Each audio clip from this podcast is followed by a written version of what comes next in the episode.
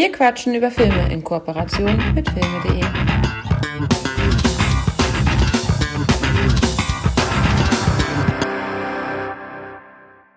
Herzlich willkommen zur aktuellen Ausgabe von Wir quatschen über Folge, äh, über Filme, nicht über eine Folge. Folge 67? Genau, Folge 67. das war schon im Kopf bei mir. Danke, Hakan. Schön, dass du wieder dabei bist. Danke. Du bist dabei Ja. sein dürfen. Ja, natürlich. Wenn ich jetzt irgendwie anderthalb Stunden, äh, vielleicht nicht ganz, eine Stunde alleine reden sollte, wäre halt langweilig. Ähm, zu zweit macht das mehr Spaß. Das meiste im Leben. Ja, doch, vieles. ja, über was reden wir heute? Angekündigt war ja schon der erste Film, den wir besprechen, Battleship Island. Den hat Tino Hahn uns äh, rübergeworfen. Und ich hatte da bei, äh, nicht bei YouTube, bei Wikipedia geguckt, äh, was ist das für ein Film und was dreht es sich im Groben und Ganzen. Äh, und habe mich anhand der groben Umschreibung, äh, englischen Umschreibung, es gibt nämlich keine deutsche Wikipedia-Seite, habe ich mir dann zwei weitere Filme rausgesucht, die so ein bisschen in die Richtung gingen, wo ich hoffte, dass das auch passen sollte. Und zwar als äh, zweites ähm, The Great Escape oder Gesprengte Ketten auf Deutsch. Und als dritten Film Die Brücke am Quai. So, alles drei Filme. Battleship Island kann man schon verraten, ja, es ist Zweiter Weltkrieg. Und es ist so ein bisschen Gefangenenlager dabei. Und ich bin gespannt. Ich, äh, zwei der Filme kannte ich schon. Battleship Island war für mich neu. Ich weiß nicht, wie das bei dir war. Ich habe nur die Brücken äh, am Quai gekannt, aber äh, Kindheitserinnerungen. Das heißt, es waren so drei, vier Flashbacks, die ich dann hatte. Aber so wenig, dass äh, es quasi drei Neusichtungen sind. Auf Letterbox werde ich drei Neusichtungen ein, einpflegen. Das sowieso. Login. Das, das, das habe ich auch. Ja, aber witzig. Also du hast eine, eine famose Auswahl getroffen. Die passen alle drei thematisch natürlich sehr, sehr gut zusammen. Ähm, und haben alle drei auch mega Überlänge. Und das hat Ja. mich, das hat mich diesmal echt, echt, äh, echt kaputt gemacht, muss ich sagen. Ja, Ich mich auch. sehr gut. Du, ich weiß nicht, woran das liegt, aber früher war es ja auch so, dass ich eher immer die längste Fassung ever sehen wollte. Und gerade bei diesen epischen Filmen, es, war mal äh, in Amerika ähm, Herr der Ringe und so immer so, ja, das kommt mir vor, als wären das zwei Stunden und das war's. Und hier habe ich bei allen drei Filmen gehofft, bitte, bitte zehn Minuten kürzer. Es wäre so schön, wenn du zehn Minuten kürzer wärst. Hätte ich bei allen drei Filmen gedacht. Nicht einschlafen, nicht einschlafen. Also ich bin bei allen drei Filmen, ähm, habe ich äh, tatsächlich äh, Längen äh, gehabt. Ähm, ich kann jetzt auch schon vorwegnehmen, ich fand alle drei Filme gut. Wie gut äh, wer- werde ich noch erzählen.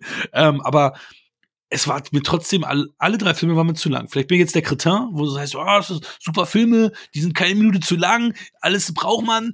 Ähm, mir waren sie alle drei ein bisschen zu lang, leider.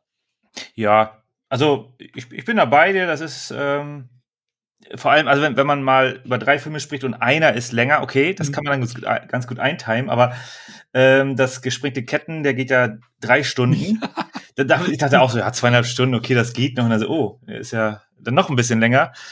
Ähm, und äh, Battleship Island äh, fand ich auch interessant. Ich, ich sehe hier da ähm, bei IMDb Wir haben den Director's Cut gesehen, der Genau. ist halt länger.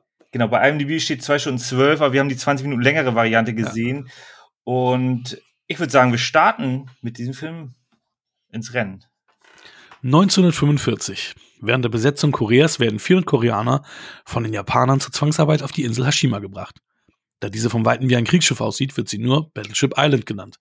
Unter unmenschlichsten Bedingungen riskieren die Gefangenen in den Schächten einer Kohlemine täglich ihr Leben. Darunter sind unter anderem der junge Vater Lee Kang-ok, glaube ich, der Unruhestifter Choi Chil-sung und Park Mo-jung, ein Mitglied des koreanischen Widerstands. Zusammen mit den anderen Insassen planen sie ihre Flucht von der Hölleninsel.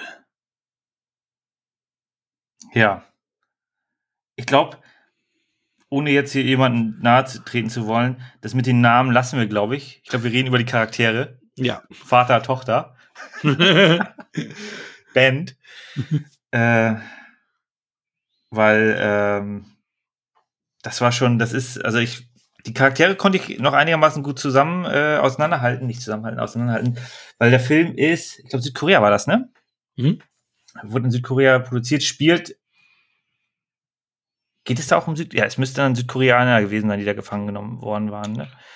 Oder was? Ich glaube, da war, wo das damals waren die da schon getrennt? Ich glaube nicht, oder? Jetzt ist das geschichtliche Wissen ja, gefragt. Steht, genau, hier steht 400 Koreaner. Also mm. da ist es wahrscheinlich noch zusammen gewesen. Mm. Ähm, ich glaube, ich weiß es aber ehrlicherweise nicht mehr culpa. Ja, aber es ist eine koreanische Produktion, äh, spielt dann auf einer auf einer Kohleabbauinsel. Das ist auch sehr interessant. Also das wusste ich halt auch nicht. Das ist wieder so ein, also es ist tatsächlich, also nicht so genau passiert, aber es ist, äh, diese Insel gibt es. Mhm. Und da wurde Kohle abgebaut, auch vor dem äh, Zweiten Weltkrieg schon. Ähm, also die haben sich da unters Meer gegraben und haben dort unter äh, unmenschlichen ähm, Verhältnissen Kohle abgegraben und dann auch da Kinder im Grunde dann zur Arbeit äh, gezwungen. Jetzt äh, in diesem Gefangenenlager, was erstmal gar nicht so als Gefangenenlager aufgemacht ist.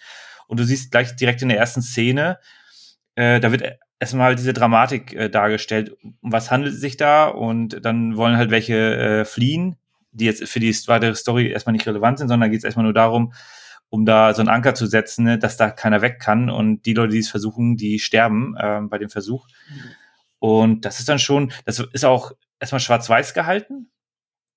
Äh, und dann, wenn es mit den Hauptcast weitergeht, äh, wechselt das dann in, äh, in Farbe und das fand ich auch ganz, ganz interessant, so als kleinen Kniff, dass man sieht, okay, hier ist eine klare Abgrenzung, das ist erstmal nur, um so ein bisschen den Story-Arc äh, zu erklären und dann geht's richtig los.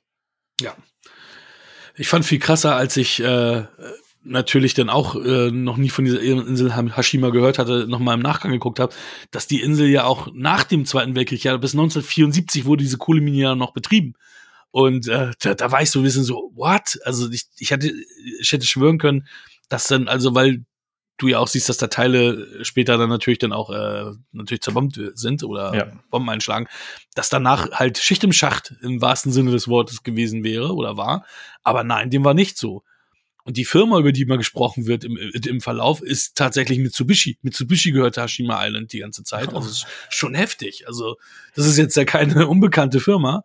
Und was die da halt gemacht haben, ne, unter was für Bedingungen ähm, da ja, Menschen ja. arbeiten mussten. Ähm, wie du schon richtig gesagt hast, das ist jetzt keine echte Geschichte, es ist eine erfundene Geschichte, aber diese Insel und natürlich auch diese ganzen Gegebenheiten sind halt echt und äh, davon habe ich noch nie gehört. Also es war schon sehr spannend, da auch mal so ein Teil zu sehen, der komplett an mir vorbeigegangen war. Ja. Bislang.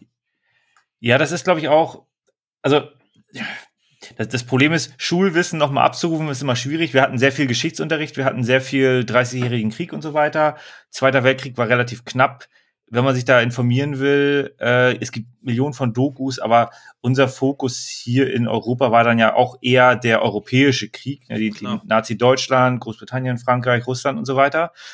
Ähm, und von den ähm, Weltkrieg auf japanisch-amerikanischer Seite, den Pazifikkrieg, da kriegt man ja gar nicht so viel mit. Klar, es gibt nee. einen Film wie Pearl Harbor, den ich nicht gesehen habe, aber, ähm, aber man kriegt da tatsächlich nicht so viel mit ähm, aus, aus der europäischen Brille, außer man informiert sich bewusst. Und wenn ich jetzt so bei den äh, keine Ahnung, N24, NTV-Dokus und so mal durchseppe, da geht's auch meistens immer um, um Nazi-Deutschland, Adolf Hitler hier und keine Ahnung, Eva Braun und so weiter.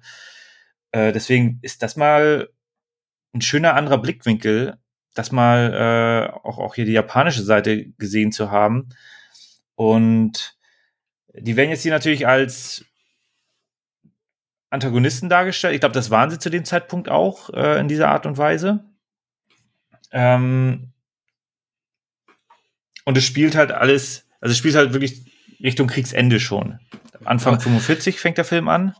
Das ist aber auch das, was du dem Film vorwerfen kannst, diese Schwarz-Weiß-Malerei, weil die, mhm. wir haben da wirklich unsere Guten und wir haben unsere Bösen und äh, das ist natürlich auch gerade in, in so einem Kriegsszenario immer ein bisschen schwierig, ne, weil es ja.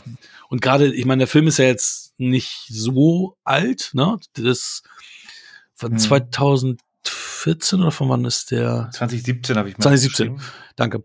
Ähm, weil das alten Filmen verzeihen wir das ja, dass da viel Schwarz-Weiß-Malerei ja. betrieben wird. Aber bei, in den neueren Filmen ist es ja eigentlich Usus, dass du sagst, okay, es gibt immer Grauschattierungen. Es gibt nie diesen einen bösen, wirklich bösen Menschen, der, oder diese, oder sagen wir das böse ja, Volk Thanos, oder ne? so. Na, mein so? Best Buddy. nee, aber also, gebe ich dir vollkommen recht, das ist, äh, also man, man erwartet es mehr oder man erhofft sich, dass das mehr in die Richtung geht. Und bei den Filmen oder Serien, äh, wo das gut gemacht wird, da ist das ein richtig guter Mehrwert. Äh, ne? Zum Beispiel Cobra Kai, wo die das Mhm. also wo es wirklich keinen Antagonisten in der Form gibt, sondern die Geschichten werden dann nochmal beleuchtet. Und das hast du hier, ich meine, der, gut, der ist fünf Jahre alt, der Film. Das ist schon, wie du schon sagtest, sehr, sehr schwarz-weiß oder recht schwarz-weiß. Auch so ein bisschen die, ähm, die zweite Antagonistenfigur neben den Japanern, ähm, was sich dann später herausstellt. Ja, das ist, es ist so mit einem Holzhammer drauf, ne? Das auch kennt man halt auch aus äh, vielen Filmen, Ja. ne? Das ist dann, dass das dann halt immer noch die so eine so eine Person noch da ist, also diese, dass es diesen Kniff gibt. Na, aber sagen wir mal so, also das, es gibt natürlich ähm, es gibt natürlich auch hier viele Szenen, die schön gefilmt sind und die auch, also deswegen, also wir sind, wir sind jetzt natürlich jetzt gerade auf die negativen Aspekte eingegangen, wobei du die gute Intro-Sequenz erwähnt hast. Aber es ist schon, ist schon ein Film, der natürlich auch gewuchtig daherkommt. Also äh, die Charaktere werden schön eingeführt, ne, dass du dann halt auch hier die Band hast, die dann spielt und du dann auch ähm, die Charakterisierung zum auch des des, des Musikervaters da ähm, halt gut schon hinbekommst, äh, Ja. wie er dann auch nachher dann sich auch im Camp äh, benimmt und das hat mich schon von Anfang an gut gut eingefangen. Also es gibt ja manchmal so Filme, die brauchen so ein bisschen Kickstart. Ähm, Komme ich später auch noch mal zu. Ähm, der Film hat mich ziemlich schnell so in seinem Bann gehabt, dass ich sagte, okay, I'm intrigued. Also hinten Ja. raus war ich dann doch ein bisschen ernüchtert wieder. Aber sagen wir mal so, die Spannungskurve war am Anfang relativ hoch für mich so, oh, mal gucken, was ich mir da gerade angucke. Ja, also bei mir war es ein bisschen andersrum. Witzig. Ähm, aber das hängt natürlich auch so ein bisschen damit zusammen, wir haben jetzt hier einen ostasiatischen Film, da ist auch ein bisschen Overacting dabei. Äh, Aber du weißt ja, dadurch, dass ich schon immer im asiatischen Kino war, stört mich das nicht. Also, Ja. weißt du, das ist witzig. ja, genau, nee, das, das ist auch vollkommen in Ordnung. Ich meine, ich, ich habe auch viele Jackie Chan-Filme geguckt, aber das ist dann halt auch ähm, bewusst äh, Comedy und da äh, ist das für mich gar kein Problem. Aber wir haben hier natürlich ein recht ernstes Thema. Ähm, in Summe komme ich damit klar. Es ist halt, also es lockert den Film schon ein bisschen auf. Also man hat immer noch das ernste Setting und das ist auch, äh, es passieren da auch viele Dinge, die so, wo man sich das nicht wünscht, dass sie passieren. Hm. Äh, es ist natürlich dann etwas leichter verdaulicher, dieser, dieser Art von Film, wenn man diese humoristische Art und Weise da noch mit einbaut. Weil, also ein Schindlers Liste fasziniert mich jedes Mal, aber der zieht halt einer wirklich nach unten, weil da ist so gut wie nichts, was irgendwie ein Freude bereitet. Die ganze Tonalität ist da ja auch wirklich sehr, sehr, äh, sehr, sehr dunkel. Und das hast du hier nicht. Du hast, ähm, ja, wie du schon sagtest, schöne, schöne Kamerafahrten. Man sieht viel von dieser Architektur. Also es ist halt eine, das ist eine ganz kleine Insel, die ist vollgepackt mit Gebäuden, mit mehrstöckigen Mhm. Gebäuden. Und die sehen halt auch jetzt nicht scheiße aus, ganz im Gegenteil. Also ich habe da auch meinen Gefallen an der Architektur äh, gefunden, weil das sieht einfach, äh, es ist jetzt nicht schön, da zu leben, weil Mhm. das alles sehr, sehr eng ist. Aber ich hatte, hatte seinen Schauwert. Ähm, deswegen brauchte ich da so ein bisschen, um reinzukommen, äh, weil, ja, ich meine, auf der anderen Seite, wenn ich jetzt äh, das Boot, den kennst du ja hoffentlich auch, Wolfgang Petersen. Für zu lange her. Hab Da ist ja am. Anfang, da ist ja am Anfang das auch eher sehr, sehr locker mit der, mit der Feier, mit der Feierlichkeit, stimmt, bevor sie mhm. aufs Schiff kommen. So, und in die Tonalität geht es. Du hast halt hier auch erstmal eine, eine Feier, wo die Hauptcharaktere eingeführt werden. Und äh, dann kommen sie ja durch ja, Umstände, die sie auch nicht verhindern konnten, ähm, wurden sie dann ja im Grunde auf diese Insel gelockt. Äh, und da wird auch erstmal gar nicht so klar, dass das ein Gefangenenlager ist. Also man weiß es im Grunde, aber es wird so getan, als wenn die da für arbeiten würden und Ja, dafür hat- Geld hat bekommen. Zwangsarbeit, ne? Also ein Zwangsarbeitslager. Deswegen, die bekommen ja auch Geld, aber dadurch, dass alles wieder abgezogen wird, äh, verdienen die wahrscheinlich nix. Also, Das ist gut, ja. Das ist, glaube ich, auch so der Kniff, den man als Arbeitgeber machen muss. Ja, ja, sie kriegen Geld, aber sie müssen ihre Arbeitskleidung selbst bezahlen. Wir ziehen Mhm. das direkt ab. Mhm. Äh, ihre Wohnung wird gestellt. Wir ziehen Mhm. das direkt vom Lohn ab. Also, Ja, okay, ja. Super. Kost und Logis, aber alles Ja. vom Lohn abgezogen. Also ein, ein, äh, ein Wahnsinn. Und ich finde auch, also was man sagen kann, ist, diese äh, Bergbauthematik wird ja auch anfangs nur angeschnitten. Also das, also es ist halt eine, eine Gruppe von Musikern, die da ja äh, gemeinschaftlich auch hintransportiert werden, wo dann der, der, äh, der Sänger war das? Nee, das war ein Sänger, was hat er gemacht? Der hat irgendwas gespielt noch, ne? Ein Trompeter, glaube ich, gespielt, der Vater. Äh, das ist ja so der, der Hauptcharakter. Mhm. Und ähm, die müssen im Grunde ja nur einmal unten in die, in die Mine. Und dann hast du diese Badeszene, wo, wo dann im Grunde schon der erste Konflikt innerhalb der koreanischen Gruppe stattfindet, wo sich dann halt einer, ähm, wo, wo es im Grunde eine Änderung in der, äh, in der Besetzung der, der Aufseher gibt. Mhm. Und anschließend äh, ist das ja kaum noch ein Thema. Ah, okay, nee, ich nehme ein bisschen zurück man sieht immer noch viele, viele Bergbauszenen unten, wo dann Unglücke passieren. Aber für die Band äh, ist dann ja relativ schnell, die kommen ja relativ schnell raus aus, der, aus dieser Thematik und äh, dadurch, dass der Vater dann der Hauptcharakter ist äh, und dann eher ja, Beschaffer von Zeug ist, ist der ja, äh, ist, ist da natürlich ein großer Fokus auf, auf, auf ihn gerichtet. Worauf ich jetzt hinaus will, keine Ahnung. ja, unter anderem. Wir haben ja ein paar, also ein paar Charaktere, die ja häufiger zu sehen sind. Ähm, haben wir auch den jungen, ähm, sagen wir mal, Widerstandskämpfer, der dann ja auch äh, entsprechend ja im Endeffekt eingeschleust ist, um genau. da entsprechend jemanden zu beseitigen. Befreien. Äh, befreien. befreien. Stimmt, wir haben gesehen, wie er jemanden beseitigt, aber das war gar nicht auf der Insel. Da war ich auch äh, zwischenzeitlich kurz verwirrt, wo ich dachte, äh, ist das jetzt auf der Insel oder, oder nicht? Aber das war ja, dass sie gezeigt haben, was er davor gemacht hat, sozusagen. Ja, genau. Und das war jetzt auch im Grunde nur, also das war jetzt, glaube ich, für die Story nicht ähm, so zielführend relevant, aber es hat geholfen, um zu verstehen, wieso die Leute da hinkommen. Deswegen fand mhm. ich das mhm. auch ganz gut. Es war mal so ein kleiner Aha-Effekt. Äh, und die Person hatte dann ja auch entsprechend das Ende verdient, was sie da bekommen hat. Mhm. dann, Im Grunde ist das schon der erste kleine Erfolg, das erste kleine Erfolgserlebnis und klar, der Charakter wird auch ein bisschen geschärft, weil dann wird schon gezeigt, der ist, äh, das ist jetzt nicht nur Widerstandskämpfer, der da sich durchmogelt, sondern der hat auch die Fähigkeit, auf so einer Insel sich durchzuschlagen. Äh, von daher ist das für die, für den einzelnen Charakter schon ganz wichtig. Mhm. Ja werden ja, es werden ja latent viele Themen angesprochen, die da auch ein bisschen ähm, kontrovers sind. Äh, da kann man den Zartbeseiteten sagen, dass das eigentlich alles nicht so wirklich äh, groß zum Tragen kommt und auch die mhm. FSK 18er Freigabe, weiß ich nicht, muss eigentlich nicht sein. Also für einen Kriegsfilm ähm, wird die 16er da eigentlich auch so tun. Also da habe ich andere Kriegsfilme gesehen, die, die ja ein bisschen zeigefreudiger waren, die dann im Endeffekt auch den, den 16er gekriegt haben. Also ich finde auch nicht, dass das irgendwie heroische Gewaltverherrlichung ist oder so, sondern nee, genau. es wird auch nicht so viel gezeigt. Also es ist, ich habe da ein ja. bisschen, gerade weil ich ja das asiatische Kino gut kenne, mit mehr auch gerechnet. Deswegen kann man sich den so auch als ähm, zart beseiteter Mensch trotz der 18er Freigabe gut angucken. Ich wusste gar nicht, dass er ab 18 ist, also das hätte ich jetzt gar nicht so eingeschätzt. Ja, genau. Also es war ein bisschen, ein bisschen verwunderlich, ne? Also es ist. Ja. Also, also, sogar die Kinofassung ist ab 16, hm. äh, ab 16, ab 18 freigegeben. Okay.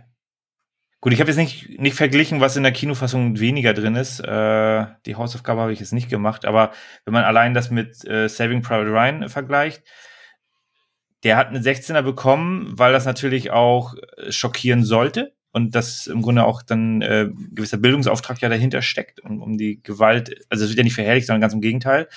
Und das sehe ich hier auch so. Das ist jetzt, ähm, du hast gewisse Kampfszenen an gewissen Stellen äh, und, und also es passieren schlimme Dinge, aber es wird jetzt auf keinster Weise irgendwie, ja, glorifiziert. Nee, finde ich auch nicht. Naja, sei es drum, wir sind Gott sei Dank volljährig und äh, konnten den entsprechend sehen. Sehr gut, ja. Ja, also das, äh, die äh, Insel, die echte Insel gehört ja seit 2015 zum UNESCO-Welterbe, deswegen konnten sie natürlich auch nicht dort drehen. Aber wir haben diese Insel schon in Battle Royale gesehen, denn einige Szenen in Battle Royale sind auf dieser Insel entstanden. Die wir noch nicht besprochen haben, ne? Stimmt, haben wir auch noch nicht besprochen. Kommt noch. Der ist ja nicht mehr indiziert, äh, der ist ja nicht mehr beschlagnahmt, ne? Der ist ja gar nicht, der ist jetzt, glaube ich, sogar frei verfügbar. Ich habe ihn damals gekauft mit äh, der Spigo-Freigabe. Ich habe ihn gekauft, als sie ihn beschlagnahmt haben, habe ich ihn in Österreich gekauft und dann haben sie ihn aber wieder kurze Zeit später entschlagnahmt. Aber wann haben sie den denn beschlagnahmt? Also nach der Spielfreigabe? Ja, die hatten ihn irgendwann nochmal beschlagnahmt vor, okay, mittlerweile sind es wahrscheinlich auch wieder sieben, acht Jahre, ich weiß es nicht. Ähm, da habe ich gedacht, oh, bevor du den gar nicht mehr kriegst, ähm, ja, ja. schnell nochmal aus Österreich besorgen. Und dann haben sie aber die Beschlagnahme wieder zurückgezogen irgendwie, also oder aufgehoben irgendwann wieder. I don't know. Und ich glaube, jetzt ist er gar nicht mehr, also ich meine. Die man kann jetzt frei im Laden Uncut kaufen. Ja, auch da wieder, ne? Also, ne, aber die Zeiten ändern sich halt. Aber ich fand den jetzt auch nie so extremst, dass man sagen muss, der muss beschlagnahmt werden. Aber guck dir Tanz der Teufel heute an, der ist sogar ab 16 runtergestuft.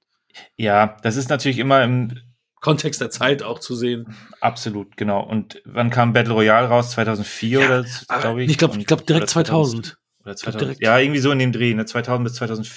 Ja, ganz 2002. ehrlich, Michael, was, Michael, was hatten man immer als, als, ähm, als ähm, Schulhofgerede? Oh, Tanz der Teufel und da werden, da wird ja. eine Frau von einem Baum vergewaltigt. Ja. Also du siehst einmal kurz den Stock, das war's. Das, und ich dachte, krass, und hab da mir schon in meinem Kopf zig Jahre lang die Szene ausgemalt, die in meinem Kopf hunderttausendmal schlimmer war, als es dann im, im fertigen Film war. Ja, und ja, aber das ist dann auch die, ähm, die Magie von dem ganzen Gerede, also von diesen äh, Weitererzählen. Äh, in dem Moment, wo du das siehst, denkst du halt auch so, wow, das ist ja wirklich so krass. Und in Wirklichkeit ist es aber eigentlich lächerlich. Also, äh, es, es ist halt so. Und da fand ich, um nochmal auf Saving Private Ryan äh, zurückzugehen, als der in die Kinos kam, das, der hat ein Beben verursacht. Ne? Da sind äh, Filmkritiker sind aus dem Kino gegangen, weil die das nicht ertragen konnten, die, die Anfangssequenz. Und dann, ja, oder auch ähm, Veteranen, die selber ja. dort gedient haben, ja.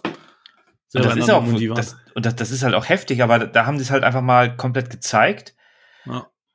Und der ist halt auch fantastisch gemacht. Und äh, für mich ist das ein Film, der wird so in 20 Jahren immer noch genauso gut aussehen. Also vom filmischen her. Battleship Island? Battleship Island hat natürlich so die gewissen äh, humoristischen Ansätze. Das ist die Frage, ob das dann auch noch zeitgemäß ist. Aber ähm, da haben wir noch zwei andere Filme. Die Aber, deutlich älter sind. Ja, und im Grunde haben die alle auch das gemein, dass die halt diese humoristische Note mit reinbauen. Ähm, ja. Haben wir da noch was, was zu erzählen? Die Schauspieler kennen wir alle nicht, wahrscheinlich. Nee, sogar ich, sogar ich, der ja eigentlich äh, im koreanischen Kino so mehr ähm, located ist, äh, hab, ich glaube, einen kannte ich vom Gesicht her, aber das war's. Aber äh, also Namen, da, die Namen haben alle nichts gesagt. Aber ich muss sagen, ich finde, die haben ihre Sache gut gemacht und ja, ich habe äh, danke Tino für die Empfehlung. Äh, entsprechend äh, diesen Film hätte ich mir so wahrscheinlich wäre ich da gar nicht auf den gestoßen. Deswegen danke, dass, dass wir da, ähm, dass du da uns äh, drauf gestoßen hast und wir ihn so mit sehen konnten. Also. Ja, genau. Also es ist auch so, dass man, äh, dass sie das ganz gut gemacht haben. Man kann die Schauspieler auseinanderhalten. Also das ist ja immer das Problem, wenn du jetzt äh, nicht gewohnt bist, äh, eine gewisse äh, wie kann man sagen, um jetzt nicht ganz blöd Ja, schwierig. als Europäer, wenn du, wenn du ostasiatische Menschen ähm, nicht so oft siehst, dann hast du Schwierigkeiten, äh, die halt auseinanderzuhalten. Es ist einfach so, das ist einfach menschlich, genetisch. Äh, umgekehrt ist ja genau das Gleiche. Und das haben die hier ganz gut, ge ganz gut gelöst, weil die dann doch schon gewisse ähm, ja, Kennzeichen haben. Ich meine, der Hauptcharakter hat, hat einen Schnurrbart, äh, den ähm, du hast dann diesen einen äh, Aufseher, der trägt immer so einen weißen Anzug, fast glaube ich. Ne? Also man mhm. hat da schon ähm, gewisse, gewisse Merkmale oder gewisse Charaktereigenschaften, gewisse Verhaltensmuster. Also den Aufseher, also den neuen Aufseher in Anführungsstrichen, also den, den neuen koreanischen Aufseher, den kriegt man halt auch noch ganz gut zugeordnet, weil der mit der einen Dame da immer zu tun hat, ähm, die man ja auch kennengelernt hat im, im, äh, auf dem Weg zum, zur Insel. Und deswegen kann man das ganz gut verorten und auch nachher im ganzen Getöse, äh, weil hinten raus gibt's natürlich noch mal ein Highlight. Äh, da kriegt man auch, hat man eigentlich auch eine gute Übersicht in dieser ganzen Sequenz. Ja. Aber auch das ist eine, eine gute, sagen wir mal, Action-Kriegssequenz. Du findest, also du kriegst hier auch also optisch auch viel geboten. Also es ist schon ein hohes Produktionsstandard. Also es gibt ja gerade im asiatischen Raum ja auch Filme, wo du so sagst, okay, hier schle schlechte, schlechtes CGI oder Mhm. Production Value ist nicht so gut. Also es war schon ein hochwertiges Production Value hier auch in diesem Ja, Film. ja. Ja, ich Also fand auch, dass an- sie äh, kurz vor dem großen Highlight, äh, dass sie da nicht nochmal irgendwie zweimal abgebogen sind, sondern äh, es gab dann ja diese die Versammlung und da gab es dann ja auch innerhalb dieser Versammlung ähm, eine Meinungsverschiedenheit und das haben sie für mich befriedigend gelöst, weil sie es gelöst haben und da jetzt nicht nochmal zwei Schritte zurück und nochmal ist irgendwas passiert. So, Mhm. nee, das Thema haben sie da abgeschlossen und konnten dann die Energie in das, äh, ja, in, in das, ins Ende, in den letzten Akt ähm, voll investieren und das hat mir sehr, sehr gut gefallen. Schön. Ja, von mir gibt's tatsächlich nur Punkteabzug. Also vielleicht wäre ich mit der Kinofassung besser aufgehoben gewesen. Bei mir war da ein Ticken zu lang und das gab auch tatsächlich leichte Punktabzüge bei mir. Ähm, das, äh, ja, das war dann doch ein Ticken zu lang für mich. Möchtest du denn schon deine Note beziffern? Ja, von mir gibt es sieben von zehn Punkten für Battleship Island. Ja, sehr gut. Ja, ich war, also ich, ich bin da ganz bei dir. Äh, gewisse Sachen hätte man wahrscheinlich ein bisschen kürzen können, beziehungsweise die Kinofassung wäre da wahrscheinlich auch die bessere Variante gewesen und ich war auch die ganze Zeit bei sieben Punkten, äh, weil irgendwie fehlte so ein bisschen das Highlight und dann kam aber halt der letzte Akt Hm. und der hat da für mich das entschädigt, wo ich dann gesagt habe, okay, der Film ist, äh, man hat mir da noch mal das gegeben, was ich dann, äh, was, was er dann brauchte und deswegen gibt es bei mir acht Punkte. Ja, super, cool. Tino, Gut. hast abgeliefert. Danke. Ja, gerne. So verlieren wieder. wir gerne immer wieder gegen dich. Ja, und wir konnten ihn auf Deutsch gucken, ne? Wir können nur Deutsch gucken. das war als, als Randinformation. So, also dann kommen wir zu The Great Escape. Gesprengte Ketten im Deutsch. Ah, es ist für mich immer wieder schwierig, weil ich Flucht in Ketten und gesprengte Ketten immer durcheinander kriege. Immer. Ja, es ist auch ein, mal ein bisschen quatschiger Titel. Ja. Ähm, ich habe mir hier einen Klappentext von einer DVD rausgesucht. Ich habe den Film jetzt selber nicht in der Sammlung, aber äh, und konnten ihn trotzdem gucken. Und ja, mal, mal gespannt, was da so draufsteht. Das Kriegsgefangenenlager Stalag Luft 3 im Deutschland des Jahres 1944 scheint absolut ausbruchssicher. Nicht für Major Bartlett, Richard Attenborough, und seine Männer. Diese verschworene Gemeinschaft alliierter Fliegeroffiziere wagt den verzweifelten Fluchtversuch und sprengt die Ketten. Hollywood-Regisseur John Sturges verfilmte mit einem Staraufgebot Steve McQueen, James Garner, Charles Bronson, James Coburn diese authentische Geschichte einer dramatischen Flucht von 76 Gefangenen, die nur ein Ziel vor Augen hatte, hatten, die Freiheit. Ja, ikonischer Film. Du meinst. Ja, ich wusste den nicht mehr. Die, die Brücke am Choir hat ja auch so einen äh, ikonischen ähm, Jingle, nenne ich ihn jetzt mal. äh, ja, zwei Stunden 52. Das war schon mal ein Brett, ne? Auf jeden Fall. Aber der All-Star-Cast ist auch ein Brett, wie du ihn gerade schon vorgetragen hast. Drei davon haben ja auch später die glorreichen Sieben zusammen gemacht. Das hatte mich so, da war ich so, what? Die, die haben schon mal so einen großen Film zusammen gedreht? Also, Mit dem Regisseur so, zusammen, ne? Ja, stimmt. Das ist auch von John Sturges, ne? Ja, ja. Stimmt. Ja, ist mir jetzt erst aufgefallen. Vielen Dank. Ja, krass. Ein, ein Trivia-Fact, den ich wusste. Yes. ja, ist krass. Aber ich habe hier wieder das Thema, was ich schon mal bei Steve McQueen hatte, als wir, ähm, ich glaube, Bullet mal zusammen geguckt hatten. Er ist halt eine coole Sau. Es hat auch ja hier Filme bei uns am Post geschrieben, von wegen äh, einmal so cool sein wie Steve McQueen. Ähm, Gebe ich zu. Total. Er ist eine coole Sau, aber ich finde sein Schauspiel nicht überragend, also nicht geil. Also für mich ist er einfach so, ja, er ist halt Steve McQueen. Also, ich meine, okay, man kann doch sagen, Clint Eastwood ist immer Clint Ja. Eastwood, ne? Und Ryan Gosling ist Ryan Gosling, ne? aber, aber irgendwie, ähm, ich kann verstehen, warum er in, zu seiner Zeit ein Megastar war, weil er wirklich so diese Präsenz, diese Coolness wirklich verkörpert. Er ist einfach eine coole Sau. Aber ähm, ich weiß auch nicht, ob es daran liegt. Ich habe zum Beispiel auch von den glorreichen Sieben damals die, äh, da äh, auf der DVD ist ein Making-of und da hast du immer gesehen, dass Yul Brynner und, und er sich immer gekappelt haben, wer quasi äh, die beste Szene kriegt, so nach dem Motto. Und dann hat irgendwie Steve McQueen, wenn er hinten nur im, im, im Bild war und Yul Brynner eigentlich im Vordergrund war, dann hat er so seinen Hut genommen, dann da Regenwasser raufgetröpfelt, dann vom, vom den, den Hut getrunken, dass er halt immer in Bewegung war. Dass halt quasi man immer abgelenkt ist und immer so ihn sich anguckt. Und so kam es mir hier auch vor, als die erste Einstellung kam, dachte ich so, Alter, du siehst hier jeden Charles Bronson ist mit dem Typen, die sind alle so zu zweit unterwegs, aber Steve McQueen, obwohl sie alle gerade noch im, im, im, im Gefängnis äh, im, war, im Transporter waren, geht er alleine lang, dass du nur einen Shot auf ihn hast. Und dann habe ich gedacht, so, das war für mich wieder so, er hat bestimmt äh, äh erwartet, ja, ich muss hier alleine gehen. Hier da darf kein anderer neben mir gehen, ich muss hier alleine sein erstmal. Dass man nur mich sieht. So meine erste Einstellung, man sieht mich alleine in meiner Lederjacke, wie ich hier alleine lang gehe und erstmal prüfe, ist der Zaun ausbruchssicher, sind da irgendwelche Löcher schon im Zaun. Wie gesagt, cool, aber so für mich so mit dem Beigeschmack so, er wollte hier wieder nur allein im Bild sein.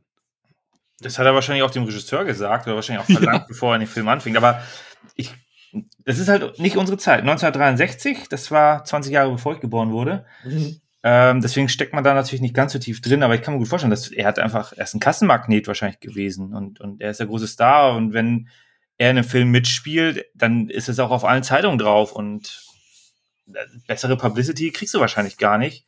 Und wir reden ja hier nicht von einem kleiner, von einer kleinen Produktion. Ich habe hier 3,8 Millionen Budget aufgeschrieben für 63. Das ist schon nicht ganz wenig, glaube ich. Ne? Das ist inflationsbereinigt. Ja, klar. Also es ist, ich meine, allein im Cast merkt man ja, was das äh, für ein großer Film ist. Ne? Also du hast ja auch echt ein paar Leute, ich weiß nicht, äh, kennst du, ähm, kennst du diese, kennst du noch die Serie Der Unsichtbare? Also kennst du David McCallum? Das ist der blonde, junge Typ, der da war. Nee, das nie gesehen. Ähm, wo, also, wo könntest du ihn, könntest du ihn noch kennen? War er nicht mit Tennisschläger und Kanonen? War, war, war er nicht auch da? also der, der, der Blonde, der ist jetzt, der ist jetzt, nee, Solo für, Solo für Onkel war der, also bei dem echten äh, Solo für Onkel, also bei der, bei der Serie damals. Ähm, der ist jetzt auch, ich weiß nicht, guckst du diese, ich guck die nicht, aber der ist bei diesen, hier ist, hier, hier Navy CIS Dinger, der ist, der ist ja immer noch aktiv, dieser blonde junge Typ. Der ist bei diesen Navy CIS, spielt er da so ein, so ein, so ein, weiß ich nicht, Wissenschaftler, ja, das keine Ahnung. Fall guck, guck 426 Episoden, wow. Ja, der ist, der ist immer noch aktiv, der Typ. Habe ich auch nie geguckt, Navy CIS. Das war mir alles zu. Nee, aber das, Witz, das Witzige ist, worauf ich hinaus will, weil, weil du, äh, aber du hast ihn ja vor Augen, ne? Diesen blonden, ich habe auf jeden Fall ein Bild jetzt hier gerade auf, ja. Okay, dann hast du ihn vor Augen. Weil ähm, ich hatte in seiner Filmografie gesehen oder in seiner Biografie gesehen, dass der mit Jill Ireland verheiratet war in erster Ehe. denke ich so, wie? Der war mit Jill Ireland verheiratet. Das ist nämlich die, mit der Charles Bronson auch verheiratet war. Und dachte ich so, ist ja witzig. Da, die haben sich, äh, die, die haben ja beide einen Film auch zusammen gedreht. Und dann habe ich gelesen, dass Charles Bronson sie da kennengelernt hat, also wo sie noch die Ehefrau von seinem Filmpartner hier war. Und sie, er soll ihm wohl damals scherzhaft auch gesagt haben, ja, die nehme ich dir weg oder so. Ja. Und äh, der war dann bis zu ihrem Tod, die ist ja dann auch irgendwann ähm, vor 20, 30, also 20 Jahre, glaube ich, bevor Charles Bronson verstarb, an Krebs, glaube ich, gestorben, äh, waren die auch tatsächlich ein Paar. Wahrscheinlich hat sie das ernst genommen, was er gesagt hat, und selber nicht. Aber, ja, Charles Bronson, super jung. Alter Schwede, ja. Halleluja, ne? So kennt man ihn gar nicht aus seinen ganzen. Ich finde es immer witzig, weil immer gesagt wird, äh, Charles Bronson sei so hässlich. Der ist doch gar nicht hässlich. Er ist super kernig. Also hässlich ist ja was anderes, finde ich. Also, also da ist er auf jeden Fall. Super kernig. Ja. Und ich weiß nicht, war das damals, äh, war das damals so üblich, äh, dass die das mega, also er war ja mega muskulös. Ne? Wenn du dir die anderen Leute aus der Zeit anguckst, ist er ja so, so, so ein damaliger Arnie so mäßig. Ne? Also der war ja schon echt mega muskulös. Also ich, ich habe ihn noch nie so mit so breiten Oberarmen gesehen wie hier in diesem Film. Ja, ja steckt man nicht drin, aber da, man muss ja auch sagen, heutzutage wird ja teilweise dann auf solche Details werden dann ja mehr geachtet, dass das irgendwie adäquat aussieht und zur Not macht man das halt mit Computern oder irgendwelchen Fettsuits oder keine Ahnung. Äh, damals war das ja, dann kam da halt ein Steve McQueen und der war halt an, an sich. Okay, ja, man kann natürlich sagen, okay, das waren alles Flieger, ne? Ja. Ähm, und im Grunde man, nur weil Arnie so aussah im Predator, heißt das nicht, dass Soldaten so aussehen. Ganz im Gegenteil. Die sehen normal aus, weil zu viel Muskeln kostet zu viel Energie. Das hältst du ja gar nicht durch. Du musst, also, so viel Essen kannst du gar nicht im Wald mit dir rumtragen. Nee. Äh, deswegen hast, haben die da eher. Und da die ganzen Bodybuilder, waren sie ja alle Bodybuilder. Ja, ja, da haben die eher zweckmäßige Muskeln. Ähm, aber trotzdem, das ist halt, ja, ist halt die Fliegertruppe. Und gut, man muss auch dazu sagen, ich meine, wir reden hier über den Zweiten Weltkrieg, da wurde jeder eingezogen, der irgendwie Ja. kämpfen konnte. Und da wären auch wir bei der, und wir waren auch bei der Armee in Friedenszeiten, also bei der Bundeswehr. Äh, auch solche Leute waren da und ich bin jetzt auch kein, kein äh, Einzelkämpfer-Typ. Äh, ich bin eher dann die Schreibkraft gewesen. Also nicht unrealistisch, aber klar, heutzutage hätte man da wahrscheinlich doch nicht nur Charles Bronson da ein bisschen muskulöser gemacht. Ja, das stimmt. Wobei ich glaube, bei ihm war das, ich weiß jetzt nicht, wann er anfing, äh, Sch äh, Schauspieler zu sein, aber er hat ja auch äh, vor seiner Schauspielkarriere wirklich hart gearbeitet, harte Arbeit verrichtet.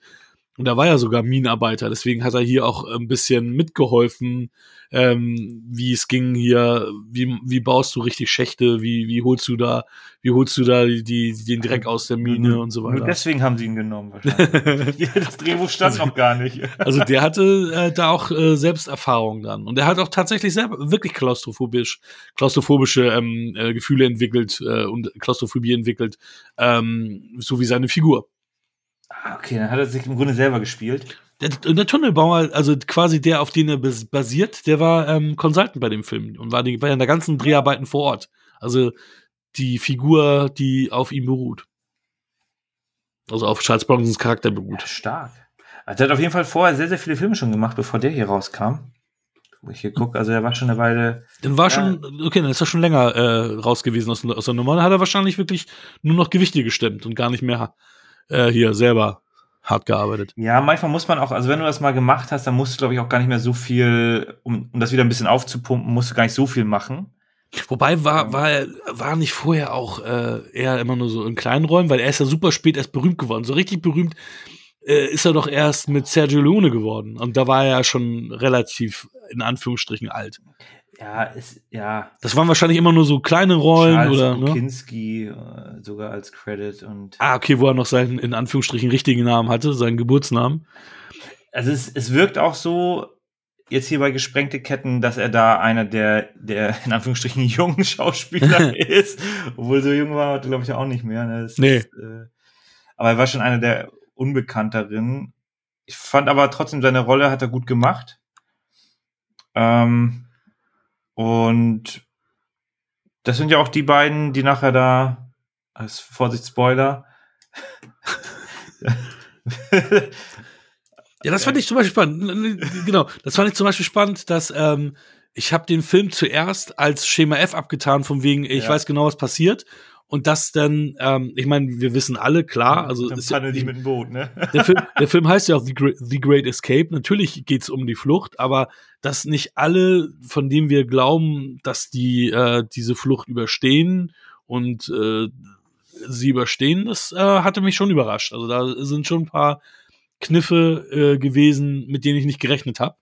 Und äh, das hat den Film für mich auch nochmal hervorgehoben, weil ich zuerst dachte, okay, hier läuft alles nach Schema F. Zwar im Guten, also mir hat's gefallen, James Garner, James Coburn in ihren Rollen zu sehen und du hast hier auch einen jungen Donald Pleasance, also äh, den hatten wir ja, Ja. gerade erst in Halloween, äh, also, also relativ jung, ne, also Ja, ja. Er hat auch Und- schon eine Platte gehabt, ne? aber hatte, hatte ich ja auch schon äh, äh, mit Anfang 20. Aber eine Und, gute äh, Rolle. also, ja, auf jeden Fall. Ja, also das hat, das hat, das hat, also die haben mir alle echt gut gefallen. Auch die, die, also die Besetzung war, also der Typ, äh, der Film ist echt super besetzt. Und ähm, am Anfang wirkt es auf mich so, dass Steve McQueen zu sehr im Fokus ist. Es ist dann nachher auch ein bisschen äh, davon weggekommen, dass dann wirklich, dass hier ein Ens- Ensemble-Film ist, wo jeder auch äh, tatsächlich äh, wichtig, wichtigen Anteil an, an der Handlung hat, ne? Und dann hast Ja, du nachher ja. Richard Attenborough, den ich nie erkannt habe. Ich habe zehnmal versucht, sein Gesicht zu fi- fixieren und versucht, Jurassic das Park zu, zu erkennen. Und dann ein, zweimal gedacht, ja, okay, jetzt mit dem weißen Bart vielleicht, aber ich, ich habe ihn schon erkannt. Das, das, das ist halt unser Problem. ähm, gut, die haben ja auch ein bisschen mit Maske gemacht, mit dem Auge da und so, glaube ich. Ne? Das, Hm, Ja, ja, auf jeden Fall. so, aber klar, wir kennen Richard Attenborough aus Jurassic Park. wir kennen auch einen Alec Guinness aus Krieg der Sterne. Und den musst du auch, wenn du dann die Brücke am Quai siehst, dann denkst du halt auch so, aha, okay, ist er das? Ist er das wirklich? Ist er das? und das ist hier mit Richard Attenborough auch so. Ich dachte auch so, ja, das, das, ist er das? Okay, ja, er müsste es sein. Ja, okay, er ist es, ja. Alles klar. Jetzt weiß ich, wer er ist. ja, Bei. James Garner dagegen, ähm, okay, wenn man sich jetzt Maverick dagegen ansieht, da sieht, ist er halt schon ein bisschen, ja, du meinst den Maverick-Film. ja, den Maverick-Film, Mhm. genau. Äh, wo er dann ja nicht Maverick spielt, sondern den, äh, den Vater. Weil da, wo er Maverick spielt, da sieht er genau, also sieht er so aus. Ja. Also das passt. Also die Gesichtszüge sind halt da bei, bei dem Film Maverick, da hat er halt Schnurrbart und so weiter. Und wir hatten ihn ja bei äh, dem anderen Film hier, den, ähm, The Notebook. ja, wie ein einziger Tag. Ja. Und gut, da ist er dann auch ein bisschen älter. Aber man erkennt ihn Oh, schon. wirklich älter. Ja, und man erkennt ihn aber schon und ja, verrückt, wie jung die Leute halt da. Äh, klar, der Film ist ähm, 60 Jahre alt. ja, ja. Das ist. Der ist schon der Hammer. Nee, aber ähm, was natürlich wieder typisch amerikanisch ist, also die, ist, auch hier haben wir natürlich wieder eine echte Vorlage, aber es ist kein Amerikaner bei der echten Flucht geflüchtet, weil bevor es tatsächlich zu der Flucht kam, sind die Amerikaner in ein anderes Camp verlegt worden. Deshalb gab es keine amerikanischen Flüchtlinge, sondern nur britische im, in echt. Und da haben sie natürlich dann, und damit die Amis, weil es ein amerikanischer Film ist, mussten natürlich auch unter den Ausbruch, äh, Ausbrüchlern natürlich auch Amerikaner sein. Also Ja. Geschichtsfanatiker werden hier nicht auf ihre Kosten kommen. Alle anderen das, schon. das, das sowieso nicht. Ich meine, auch Braveheart ist komplett an der Geschichte vorbei und so weiter. Ja, absolut. Da haben sich Leute getroffen und Leute miteinander Sex gehabt, die sich so kaum begegnen oder gar nicht begegnet sind. ja, ja. Ja, und ja auch die ganzen Schlachten und so weiter und, und wie das nachher alles endet und, und deswegen, äh, ich glaube, das ist auch das Problem der, der Zukunft, dass irgendwann, äh, je nachdem, was für Filme du rausbringst, dann äh, Leute, die geschichtlich eher als schlecht dargestellt wer sind oder eher schlecht waren, dann irgendwann auf einmal glorifiziert sind, weil das irgendwie tausend Jahre später keiner mehr weiß, wie das tatsächlich war. Man guckt sich irgendeinen Film an und denkt so, ja, Genau so war's. und so entsteht vielleicht auch irgendwann wirklich eine Religion, äh, die die Macht äh, verehrt oder irgend so Quatsch. Äh, und dann ist Luke Skywalker der Jesus gewesen und äh, den gab es aber in Wirklichkeit gar nicht. Wie jetzt? Äh, hm? Was? Was? Ja, ja. nee, aber äh, wenigstens haben die äh, jetzt keine amerikanische Flagge auf dieses Hausdach. Äh, ja, das, also das ist dann alles noch so ein bisschen, klar, das muss halt sein, das sind die, das sind die großen Helden.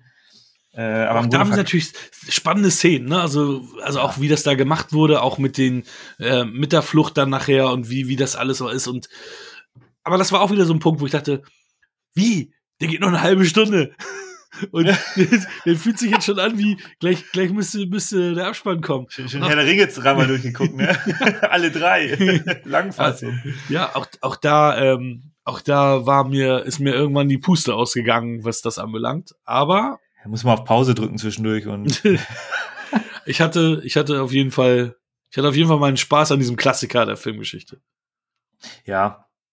Also er hat, hat schon seine Längen. Ähm, ich fand zum Beispiel auch gut, wie, also wie die, die Seitenansicht von dem Tunnelbau, also Ja. die graben sich halt frei. Äh, das war sehr, sehr, und das ist auch nicht so, so, hä- so durch die Bank weg, äh, es klappt alles gemacht, sondern äh, gibt da ein paar Rückschläge.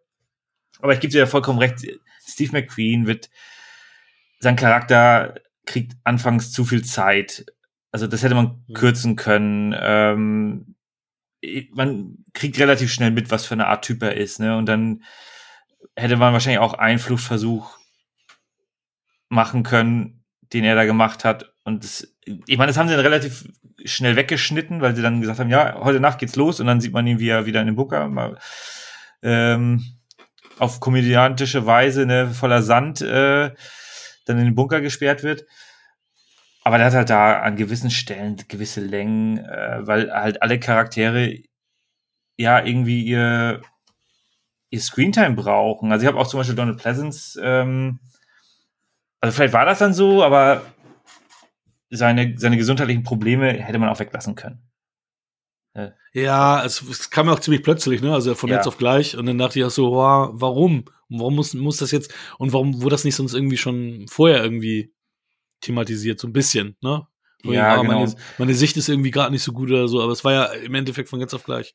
Ja, Aber, ganz großes Ja. Aber, die haben jetzt natürlich die Deutschen, obwohl das ja relativ äh, zeitnah nach dem Zweiten Weltkrieg, die wurden nicht schwarz-weiß gezeichnet. Da waren sympathische Deutsche dabei. Der, ähm, der Oberbefehlshaber dort, der Direktor quasi, der da, ähm, ja, Gefängnis ist ja nicht. Was ist, was ist das ist schon Kriegsgefangenenlager. Kriegsgefangenenlager, Ja. genau. Der, der Direktor, der war sogar sehr pro seinen Gefangenen gegenüber und war ja auch, äh, Mhm. ne, also war auch nicht, also, war nicht der typische Antagonist und auch ähm, ein, zwei von den Wärtern wurden ja dann ja auch freundlich gezeichnet. Ein, Entschuldigung. Einige waren ja dann wirklich nur Statisten, aber einige, ja, haben dann halt auch ihre, ihre Zeit bekommen und wurden halt nicht nur schwarz, da wurde nicht nur schwarz und weiß gemalt. Also, Ja, das, und das, in hätte der Zeit. Absolut, da stimme ich dir voll und ganz zu, hätte ich sonst auch noch erwähnt. Ähm, da, da ist noch so ein bisschen dieser militärische Ehrenkodex, dass man da halt, äh, man ist halt ein Kriegsgefangener und man, äh, ich meine, die thematisieren es auch so, ja, wir haben die Pflicht auszubrechen, also ja, das wissen wir im Grunde, macht es aber trotzdem bitte nicht, ne? Äh, Und die Bösewichte, hier ist dann halt nachher die, die Gestapo und die SS, die dann ja Mhm. da äh, schon androht, so ja, wir sperren euch hier ein, ähm, aber sobald ihr fliegt, knallen wir euch alle ab. Mhm. Weil eigentlich wollen wir das auch. Wir wollen euch abknallen, aber wir müssen euch jetzt hier reinstecken.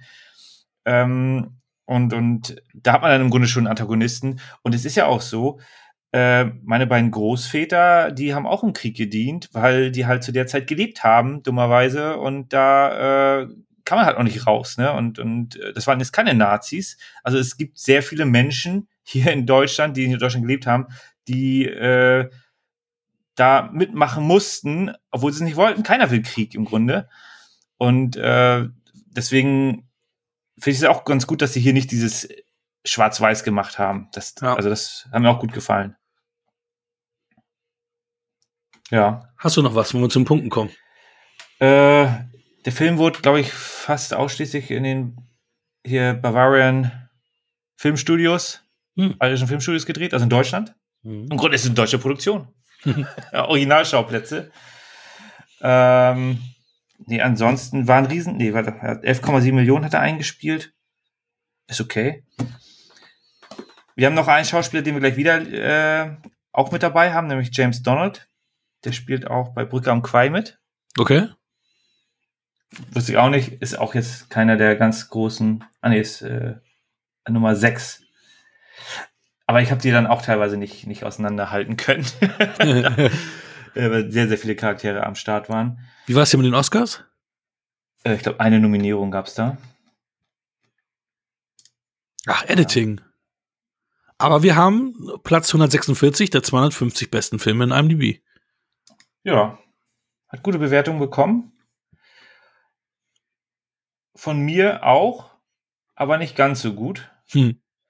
Weil, ähm, so wie dir ging es mir halt auch zu viele Längen. Also man hätte mehr Straffung. 20, 30 Minuten weniger hätte dem Film meines Erachtens nach gut getan, weil das Ende ist zwar okay, das ist auch konsequent, finde ich auch gut, wie das nachher äh, nach der Flucht weitergehen. Also man muss nicht nur die Flucht zeigen und dann ist Film zu Ende, sondern dass sie da ein bisschen was zeigen, ist, äh, bin ich äh, völlig à man hätte mehr Straffung haben sollen und dann äh, wäre es auch gut gewesen. Deswegen gibt es bei mir diesmal dann in Anführungsstrichen nur die sieben Punkte. Ha, dann haben wir getauscht. Diesmal gibt es bei mir die acht Punkte. Hm. Ähm, ich war, muss ich gestehen, kurz vor siebeneinhalb. Aber der große Cast und dieses geile, der geile Song, ähm, den haben wir, haben wir auch gehört, in Simpsons gesehen, ge äh, gehört. düt, düt, düt, düt, düt, düt. Als die da alle mal marschiert sind, ähm, haben mir dann doch noch mal den halben Punkt nach oben gehauen. Und dann auch natürlich diese Konsequenz, die du dann halt auch da im Finale hast. Was leider ein viel zu langgezogenes Finale ist, aber ja, Ja. trotzdem. Gut, ich. Es ist auch vollkommen in Ordnung, dass du den halben Punkt extra gibst, weil Steve McQueen fährt halt mit dem Motorrad selber durch die Gegend. Ja, wobei er, der, eine Stunt, wo er so rüberfährt, das hat er versucht, hat er nicht geschafft, das musste der Stuntman machen. Aber er hat es auf jeden Fall versucht. Also, Der war Ja. schon, der war schon so ein Höllenhund, ne? Also, war, Ja. also Muss man, muss man ja sagen. Also, ja, komme ich noch mal kurz was äh, hier zu, zu einer anderen Sache. Ich meine, es ist für dich wahrscheinlich gar nicht so schlecht. Ähm, ich konzentriere mich wieder nur voll, voll auf, wir quatschen über Filme. Äh, manche mögen es filmisch, ist eingestellt. Da äh, haben wir aus Zeit- und Termingründen jetzt äh, leider mit Alessandro die, die, äh, ja, entsprechend äh, die, die Sendung jetzt vorzeitig beendet und äh, es wird die fünfte Folge nicht geben. Es gab jetzt nur diese vier Folgen. Es pausiert auf unbestimmte Zeit. Nein, wir, wir haben uns da tatsächlich getrennt. Es gibt keinen.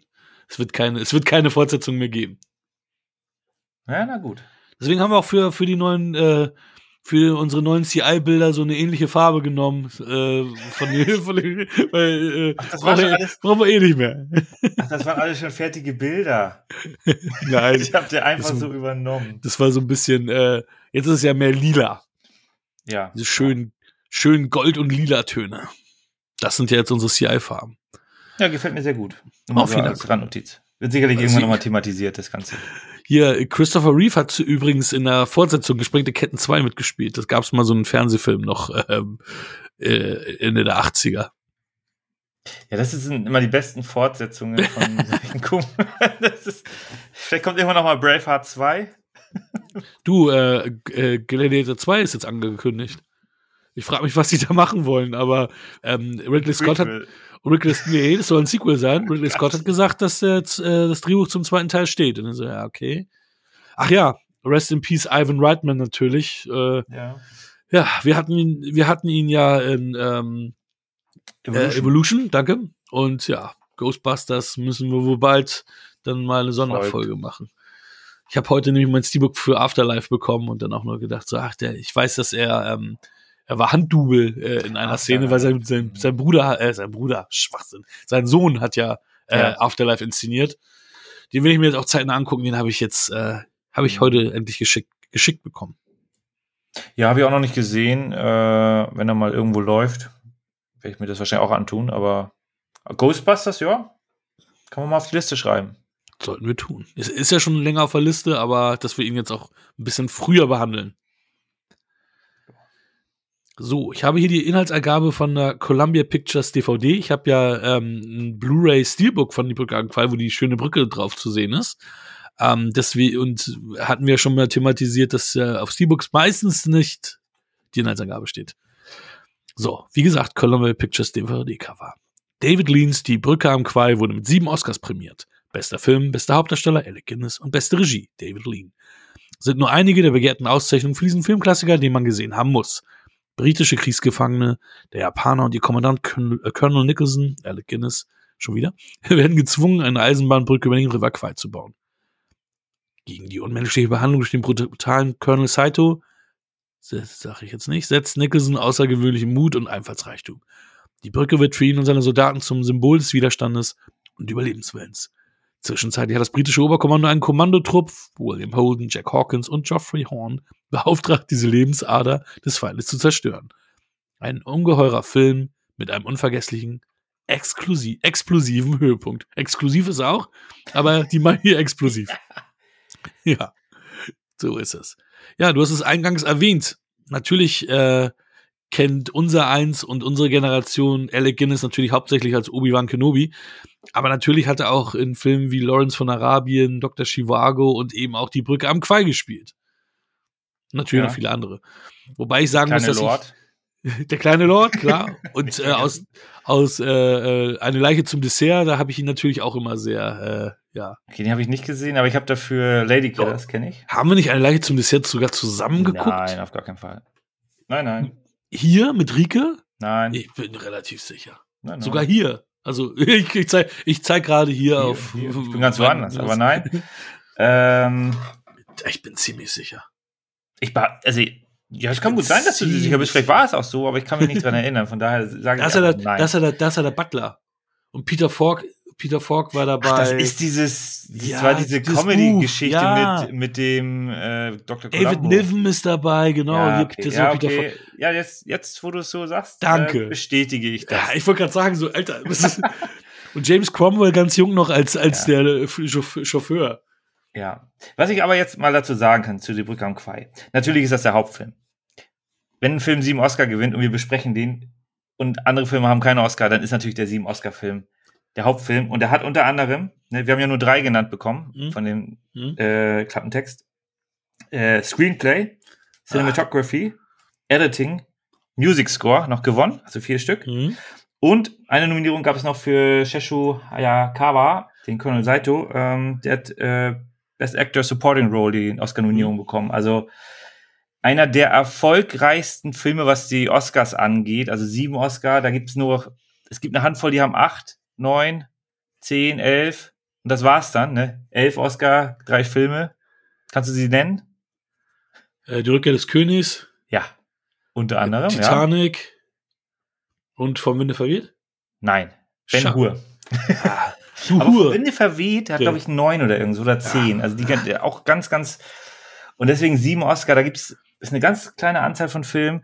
Und deswegen dachte ich so, ja, dann müssen wir den als Hauptfilm benennen. Ich hoffe, das ist in deinem Sinne. Ähm, kommen wir Nein. noch zu. aber, aber ich, mittlerweile muss ich sagen, sind mir die Oscars überhaupt nicht mehr wichtig, obwohl ich die eine Zeit lang echt wichtig fand. Äh, sondern ich sage jetzt nur noch meine, also das ist alles immer nur noch so meine Subjektiv, also dass ich mich nur noch für meine Subjektivität interessiere.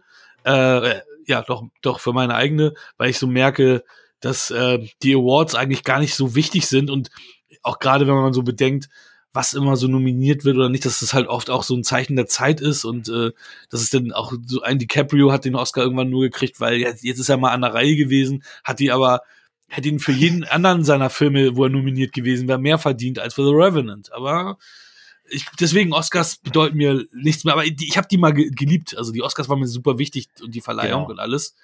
Also ja, also aber na, ich, ja, ich, ich nehme es vorweg, doch, ich nehme es vorweg. Für mich ist es auch der beste Film von, von den dreien hier, deswegen verdient der Hauptfilm. Ja, super. Das freut mich.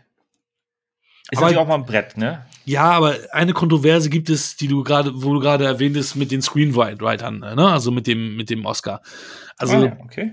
das äh, Drehbuch haben ja Michael Wilson und Carl Forman geschrieben, aber die waren zu der Zeit blacklisted, hier Kommunismus, Kommunisten. Oh. Und äh, deswegen, wir haben es, glaube ich, nee, auf unserer dürfte es nicht mehr stehen, aber tatsächlich stand äh, im, im Kino und auch äh, für die Oscar-Verleihung war nur Pierre Boulle, der äh, quasi Drehbuchautor. Und Pierre Boulle hat aber nur die Vorlage geschrieben. Das ist ein französisches Buch gewesen. Das ist übrigens der, der Planet Affen geschrieben hat, die Oh. Vorlage. Pierre Boulle. Das heißt, die, die, äh, die, die Filme Planet der Affen und Die Brücke am Quai basieren beide auf Büchern von dem Franzosen Pierre Boulle. Wusste ich bis vor fünf Jahren auch noch nicht. Das, also beides. Nee. Podcast. Seit drei Jahren wusste ich das nicht. Ich wusste damals nicht, dass Planet der Affen auf dem Buch basiert. Das habe ich erst bei unserem äh, bei unserer Folge mitbekommen. Und auch hier, dass das auf dem Buch basiert. Und das beides sogar auf dem Buch von demselben Aut Autorenberuf.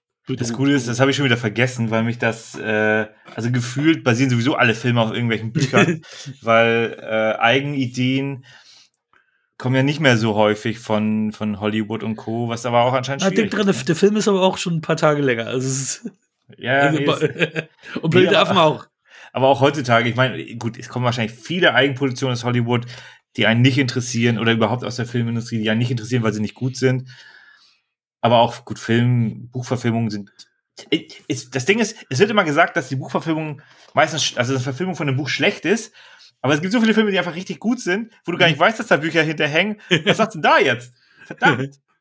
Ja, aber das habe ich, das habe ich schon mal etabliert. Ähm, wenn ich irgendwelche Leute langweile, weil sie schon zum fünften Mal von mir hören, sei es drum.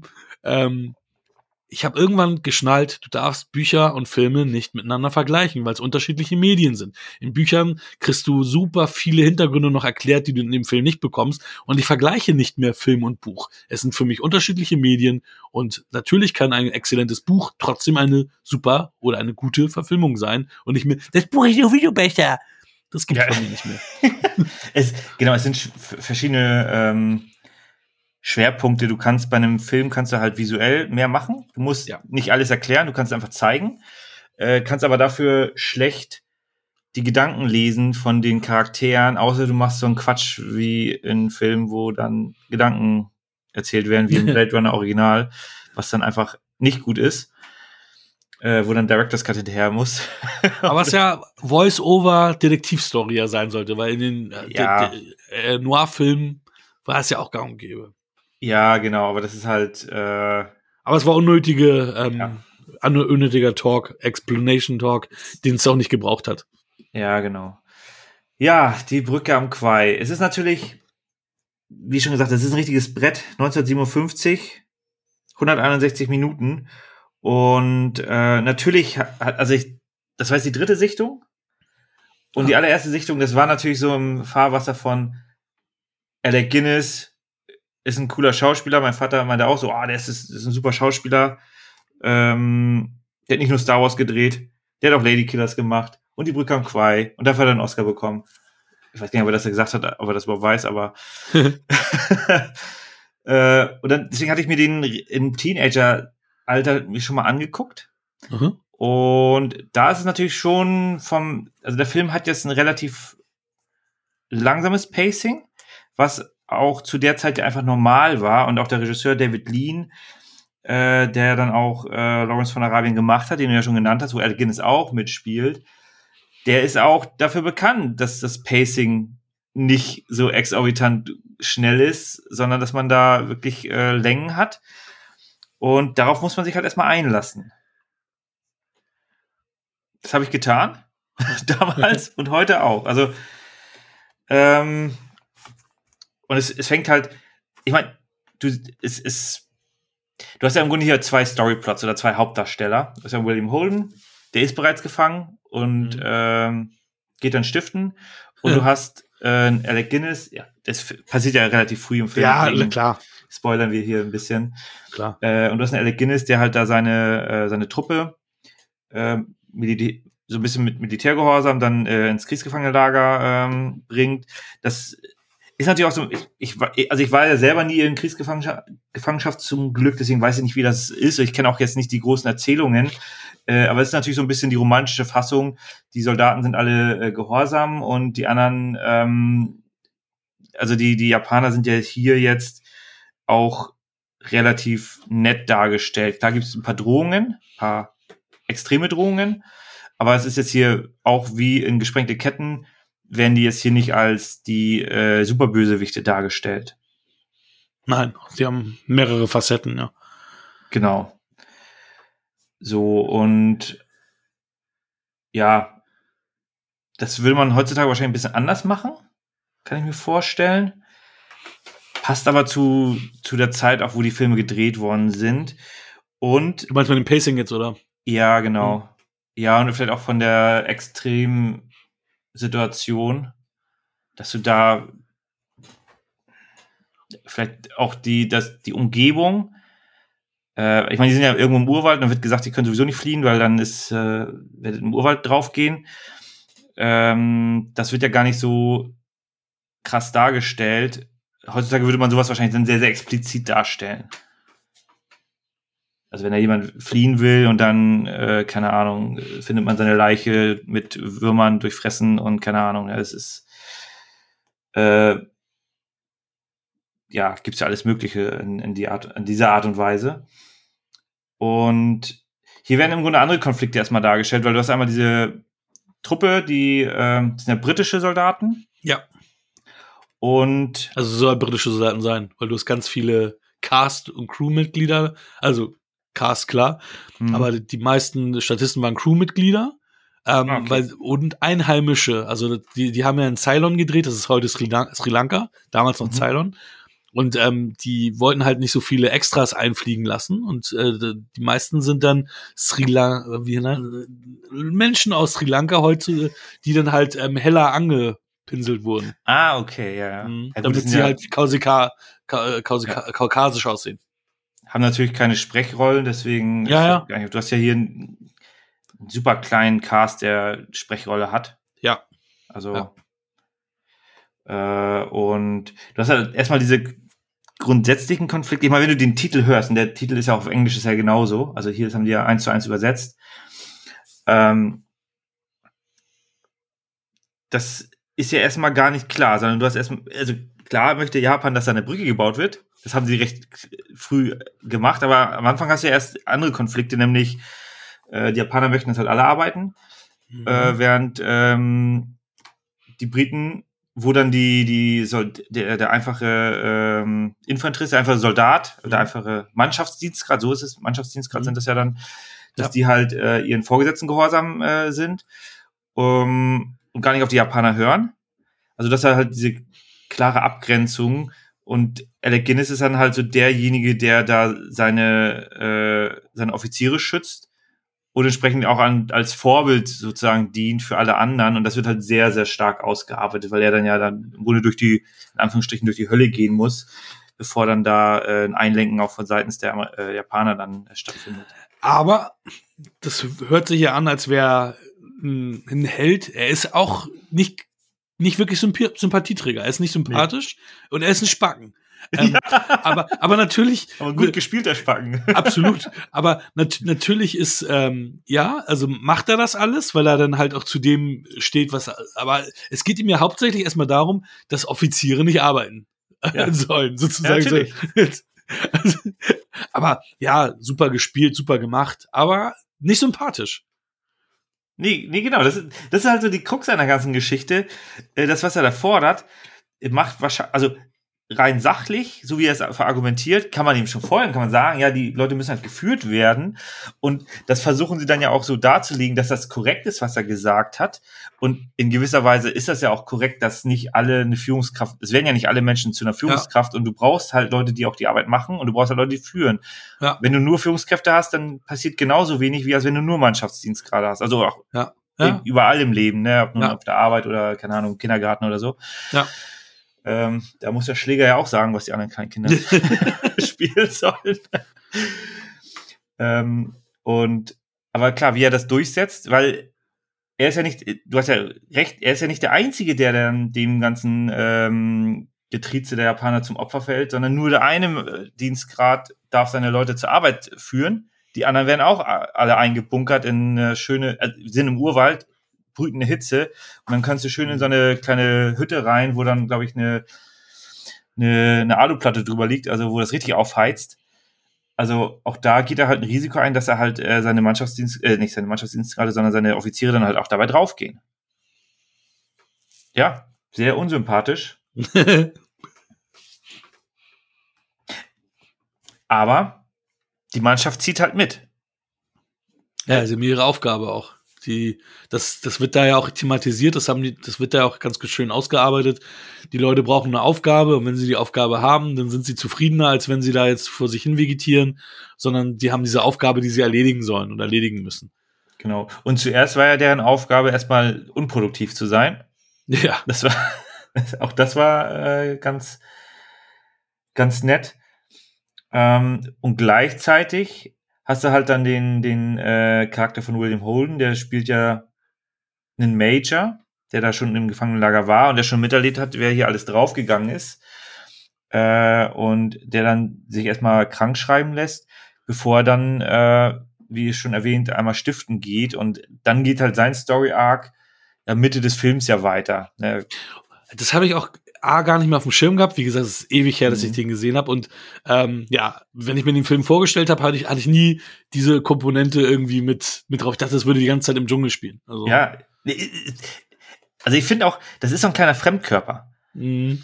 Und es, also es ist schon ein bisschen merkwürdig und ich finde auch da, äh, und da kommen wir halt auch wieder zu den kleinen Kritikpunkten, ich finde die, ähm, also am Ende des Tages, ja, wie geht man da rein? Genau, Also am Ende des Tages kann er fliehen und äh, wird dann wieder zurückgeschickt. So, ne, Mhm. und ich finde diese ganze Reise durch den Wald, wo er mit ein paar anderen Soldaten äh, Spezialauftrag hat und dann halt noch so ein paar äh, Frauen dabei sind, das fand ich schon ein bisschen, bisschen merkwürdig, wieso man da jetzt die weibliche Komponente mit einbaut. Äh, Weil keine Frauen im Cast waren. Und dann wollten die Produzenten, dass da ein paar Frauen eingebaut werden. ja, aber bei Lawrence von Arabien hat es halt auch durchgezogen. Da gab es Ja, eine Frau, die man ganz kurz sieht. aber wie du schon sagst, er hat's durchgezogen. Wenn die Produzenten, die das Geld geben, sagen, nee, so und so ist das, dann musst du dich manchmal äh, fügen. Ja, aber ich finde halt, ähm, es wäre jetzt nicht notwendig gewesen, da solche Love Interests zu, zu generieren. Das wirkte so ein bisschen merkwürdig und das hat auch recht Ja. viel, das hätte man wahrscheinlich ein bisschen straffen können. Den, den Marsch durch den Urwald hätte man wahrscheinlich auch so auf Indiana Jones reitet mit einem Elefanten durch den Wald äh, straffen können, hätte es auch getan. Da ging es ja nur darum, dass sie von A nach B kommen. Und dass dann halt, also vielleicht ein paar Hops gehen, okay. Ne? Es kommen nicht alle an. Man hat Probleme. Und das war's dann. Also das hätte man auch, glaube ich, ein bisschen straffen können. Deswegen, das ist so ein neues Setting, was man vielleicht, also aus meiner Sicht vielleicht ein bisschen kürzer hätte halten können. Aber damals haben sie sich halt auch ein bisschen mehr Zeit genommen, um solche Geschichten auszuerzählen. Deswegen ist ja William Holden hier sogar bei der IMDb als erster genannt, obwohl Alec Guinness hier den Oscar für den besten Hauptdarsteller bekommen hat. Ja, witzig, ne? Ich glaube, der wurde auch genannt, als erstes genannt, der William Holden bei der Ja, bei den Credits. Und Jack Hawkins äh, wurde als zweites genannt und ist erst nach 75 Minuten im Film zu sehen. Ja, genau. Also das ist äh, er ist halt einer, der, der durch den Wald mitläuft, ne? das ist, ja, es ist ja, aber es, es gab aber natürlich auch Kontroverse damals schon zu dem Film. Ne? Es gab ja ähm, auch Überlebende, die, die äh, diese Konstruktion mit, mitgemacht haben. Und die, die Lebensbedingungen dort sollen wesentlich schlechter gewesen sein, als sie im Film dargestellt sind. Aber die Filmemacher wollten natürlich jetzt hier Ja. nicht irgendwie was Depressives zeigen. Und es sind halt 13.000 Soldaten und 100.000 Zivilisten gestorben beim Bau der Brücke. Und das wisst bei der richtigen Brücke. ja, ja, bei der Ja, richtigen, äh, na, um Gottes Willen, ja, ja, Ja, nicht ja. bei dieser Brücke. Ähm, und das hast du hier natürlich, das wird hier natürlich auch nicht thematisiert, dass da irgendwie super viele Menschen ums Leben gekommen sind, bevor sie diese Brücke fertiggestellt haben. Nee, das ist im Grunde wie Urlaub hier.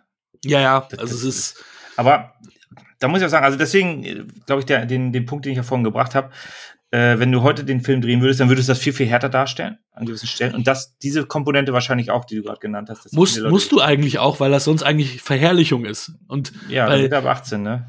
aber wenn du, also du kannst es ja auch andeuten, Mhm. ohne dass es zu hart ist, aber du würdest, du würdest, wenn du, wenn du heute aus, sagen wir mal, geschichtlicher, äh, äh, die Geschichte dazu erzählen willst, hast du ja trotzdem auch ähm, die Verantwortung, die ordentlich zu erzählen, weil ich habe das erst beim Lesen mitbekommen, dass das ja alles viel schlimmer war. Ich habe jetzt auch gedacht, oh, ist ja alles gar nicht so wild. Ne? Ja, ach, das, das hätte ich auch überlebt, ne? ja, genau. Und das ist, das ist ja schon dann mit eigentlich Verherrlichung des Ganzen. Ne? Damals, wie gesagt, die wollten das den Leuten nicht antun. Ich meine, auch da wieder, der Krieg, der Krieg und das Ganze, was da jetzt wirklich passiert ist, das war ja noch gar nicht so lange her. Und dann wollten die natürlich nicht, Ja, das, dass das irgendwie zeigen, so ja, so schlimm war hier vor zehn Jahren, tralala, ne? Sondern da war alles, ich meine, wir haben ja da auch in der Zeit super viele Rock Hudson, Doris Day Filme gehabt, die halt alle immer eher, ne, Screwball-Comedy und so weiter, fröhliche Filme, ne? das ist aber ein guter Punkt. 1957 kam der Film raus, also zwölf Jahre nach Kriegsende. Ja, ja. Und äh, da denken wir gar nicht mehr drüber nach. Aber wenn wir heute irgendwie, wenn dann, äh, keine Ahnung, fünf, sechs Jahre nach äh, 9-11 da schon ein Film rauskommt, dann denkst du halt auch so, ey, das ist noch gar nicht, das ist so vor ein paar Jahren passiert. Wieso bringen die ja schon Filme dazu raus? Haben die einen Dachschaden? Ja, war damals auch so, weil zehn Jahre ist halt auch jetzt nicht so. Also wenn die jetzt Filme ja, es kommt ja auch immer auf die Tragweite drauf an, weil, keine Ahnung, The Big Short zum Beispiel, äh, das ist auch äh, 13 Jahre her. Ähm, 13, 14, ja, 2007, genau so in der Phase. Äh, und der Film kam 2011, glaube ich, raus. Gut, kam kurz danach raus, ne? Kurz nach dieser großen Blase, die geplatzt ist. Also Echt, das ist schon so alt? ja, ich glaube, der ist schon recht alt. Vielleicht bin ich auch, liege ich auch falsch, aber der kam relativ zu kurz nach, da, danach raus. Es ist halt, wann ist denn der richtige Zeitpunkt, das zu verarbeiten? Das jetzt, ich meine, Wirecard zum Beispiel ist noch gar nicht komplett aufgeklärt. Das für- 2015. Okay, 2015, aber das sind, okay, das sind sechs Jahre, ja. Ähm, Wirecard ist noch gar nicht richtig aufgeklärt, aber das interessiert mich halt auch, was da los ist. Da können sie auch gerne einen Film drüber machen. Aber wa- wann ist genug Zeit dazwischen? Und da, da hängen ja auch keine Existenzen bei Leben und Tod dran, aber da hängen ja auch viele äh, Rentengelder dran äh, bei solchen Geschichten. Also da geht es ja auch um Existenzen, wo Leute dann einfach dann ein schlechteres Leben haben danach, nach sowas. Ähm, und hier hast du halt zwölf Jahre dazwischen. Ja, gut. Aber irgendwann nimmst du es halt mal auf. Und wann kam das Buch raus? Vorher. Vorher. Aber ich, ich Danach. Glaub, aber ich, ich glaube auch äh, nur ein paar Jahre davor. I don't know. Ja, William Holden hast du ja hier ganz viel Oberkörper frei. Der hatte tatsächlich eine behaarte Brust. Die haben sie hier ihm voll weggewaxt. Damit er seine shirtfreien Szenen auch so drehen konnte. Okay, sehr gut. fand ich, fand ich einen, einen Trivia-Effekt, den ich hier unbedingt nochmal unterbringen musste. Und wie, wie, wie lange war die, die, Brücke? Wie, wie, wie viel Screentime hatte die Brücke? Auch 10 Minuten, 20 Minuten maximal? Oder wie, wie, wie lange hast Kom du die Brücke gesehen? komplett hatte sie ja nur hinten raus. Und da, du willst wahrscheinlich darauf hinaus, dass sie selbst, dass sie auch in echt gebaut wurde. Ja, und auch, äh, was sie gekostet hat. Die hat glaub- 250.000 Dollar gekostet. Ja. Und ich meine, das war zu der Zeit inflationsbereinigt, wieder das, Ja. das berühmte Wort. Ich meine, und dafür, dass die halt wirklich nicht so lange im Bild ist, ne? Ja, das ist halt Schon der krass. Knack, genau, das ist halt der Knackpunkt. Heutzutage wirfst du den Computer an, äh, Ja. Thema durch, musst du nicht so viele Ressourcen verschwenden. Damals haben sie das Ding gebaut, Ja. die haben den Zug rüberfahren lassen, Krass. dann hat die ne? Sprengung nicht funktioniert. Der Zug ist dann dahinter, weil sie keine Gleise mehr hatten, ist einfach irgendwo einen Berg runtergefahren. Ach. Und danach mussten sie noch einen Zug drüber fahren lassen, um das Ding zu sprengen, während der Zug rüberfährt. Also alles klar. Da weißt du genau, was da alles passiert ist. Also sie haben da zwei Züge geschrottet. Was für ein Aufwand. Äh, aber man, man sieht es. Ja, Und- ja, auf jeden Fall. Und ich finde auch, äh, das war auch ein Punkt, der mir ähm, letzte Woche durch den Kopf gegangen ist. Ähm, also das ist natürlich hier eine ganz andere äh, Hand, ein ganz anderes filmisches Handwerk, weil du Sachen auch tatsächlich zeigst. Und gleichzeitig hast du hier, ich meine, wir beschweren uns, dass die Filme Länge haben, dass sie vielleicht an der einen oder anderen Stelle vielleicht ein bisschen Straffung haben sollen. Äh, aber du hast hier, die nehmen sich Zeit für die Charaktere, die Ja. nehmen sich Zeit, den Story Arc aufzubauen, um ganz am Ende den großen Payoff zu haben, den großen Knall. Heutzutage hast du direkt am Anfang schon den großen Knall und in der Mitte und, am, und, an, und dann Ja. am Ende. Und das ist zu viel. Und hier hast du halt wirklich die ganze Zeit wartest du gespannt, was passiert dann noch und dann am Ende sprengen sie halt die Brücke. Spoiler. und das ist dann irgendwie auch eine Genugtuung, sich das äh, Werk so in Gänze angeschaut zu haben und am Ende siehst du halt so, wow, krass, haben sie gut Ja, und gemacht. die Art, Art und Weise, wie das mit den Charakteren noch gelaufen ist und so weiter. Also es ist schon, das ist schon wirklich äh, nicht umsonst 100, Platz 175 in den Top 250. Also es ist schon ein starker Film. Und ähm, diese Längen, ich meine, die kann ich im Endeffekt nur Film 1 vorwerfen, weil die Filme sind halt so alt, die, die, da war das Sehgefühl noch ein anderes. ja, ja. Ist genauso, ich kann mir heute keine Stummfilme, ich habe es ja mal versucht, Stummfilme, wir haben ja auch äh, zusammen eingeguckt, Ja, der General, der lief General, nur, äh, genau. 76 Minuten. oder Richtig. Aber trotzdem, ich kann mir zum Beispiel Stummfilme nicht ansehen. Also ich kann das nicht lange. Also, und das war damals war das der Shit, äh, weil die Leute froh waren, überhaupt Bewegtbild zu, äh, zu haben. Bewegtbildunterhaltung zu haben. Und die Zeiten haben sich halt geändert. Ne? Also es ist und auch hier, du hast es schon gesagt, das Pacing ist ein anderes, das, das Building war ein anderes. So sind die Filme damals gewesen. Und entweder du lässt dich drauf ein oder du lässt dich eben nicht drauf ein. Und äh, hier ist der Payoff auch immens gewesen. Ja. In, in der Tat. Du müsstest hier, also wenn du wirklich mal die Zeit nimmst und da Zähne zusammenbeißt, äh, solltest du den Metropolis vielleicht nochmal reinziehen. Ja, es muss ich auch machen. Es ist ja auch Das ein Klassiker der Filmgeschichte. Und Radio Gaga, ganz viel Queen, äh, äh, von dem Queen-Video ist doch ganz, sind ganz viele Stimmt, Szenen aus ja. Metropolis. Ja. Und alleine dafür muss ich ja, die haben Radio, Radio Gaga da schon gespielt. 1920 oder? Genau. Merkwürdig. Und Freddy läuft nicht. einfach durchs Bild. Habe ich Ja. gar nicht in Erinnerung. Aber das ist halt, aber das ist halt auch irgendwie zweieinhalb Stunden, da bist du halt auch dabei, weil Ja, äh, Wahnsinn. das ist äh, aber auch fantastische Settings, fantastische Bauten, die sie da hatten und äh, immer in dem Kontext der, der, was damals möglich war und was damals auch, das ist ja auch viel Best Practice. Du siehst, ah, guck mal, der Film hat das gemacht, hat super funktioniert und das sieht geil aus. Ja, mache ich jetzt auch. Ja. Äh, wenn ich jetzt zum Beispiel an, oder halt auch an, an technische Dinge, die, die dann, wenn ich jetzt zum Beispiel an diese Verjüngungskur denke, wo du dann, ähm, und jetzt nicht die ganz krassen Beispiele zu nennen, aber zum Beispiel Robert Downey Jr., der dann in Avengers 2 war das, glaube ich, ne, wo er dann recht jung darstellt. Da ist der Disney auch jetzt viel, viel weiter, diese Dinge einzusetzen. Äh, und die Screentime wird länger bei solchen Charakteren. Und dann bei Rogue Ja. One sieht es halt auch noch nicht ganz so gut aus. Und dann bei, bei äh, Episode 9 sieht es dann schon besser aus. Und das sind halt so die Dinge, das muss man dann immer in der Retroperspektive dann sehen. Und dann ist halt ein Metropolis oder auch ein Brücke am Quai, denkst halt auch, krass. Krass, was sie da gemacht haben, was sie geleistet haben. Ja. Ja, und dann siehst du manchmal, heute ist ja halt viel auch Fanpleasing einfach, ne? Ich meine, ganz ehrlich, Ja. die Szene von Luke in Boba Fett hat kein Mensch gebraucht, aber ich fand sie trotzdem geil. Spoilern. Ich fand sie trotzdem geil. Ja, ich fand die auch geil. Ich habe auch Tränen in den Augen gehabt. Ja, ich, ich hatte voll die Gänsehaut und ich ja. denke so, es bringt doch, eigentlich ist es doch totaler Schwachsinn. Du siehst, wie Luke mit Grogu da rummacht, aber ich find's trotzdem geil. Aber es ist einfach nur Fanpleasing. Ja, und das ist schlimm, dass du das jetzt so spoilerst, aber äh, so what, es ist, glaube ich, nicht, ist es nur wenig gespoilert. Für alle Star Wars-Fans, warum habt ihr Boba Fett noch nicht gesehen? Für alle Star Wars-Fans, die Boba Fett doch schon äh, noch nicht gesehen haben, Stimmt. mehr Culpa, das tut mir leid. Ähm, ich habe euch eine große Überraschung jetzt äh, kaputt gemacht und dafür haue ich mal eine Ohrfeige. Ihr werdet es jetzt hören. Nein. Oh.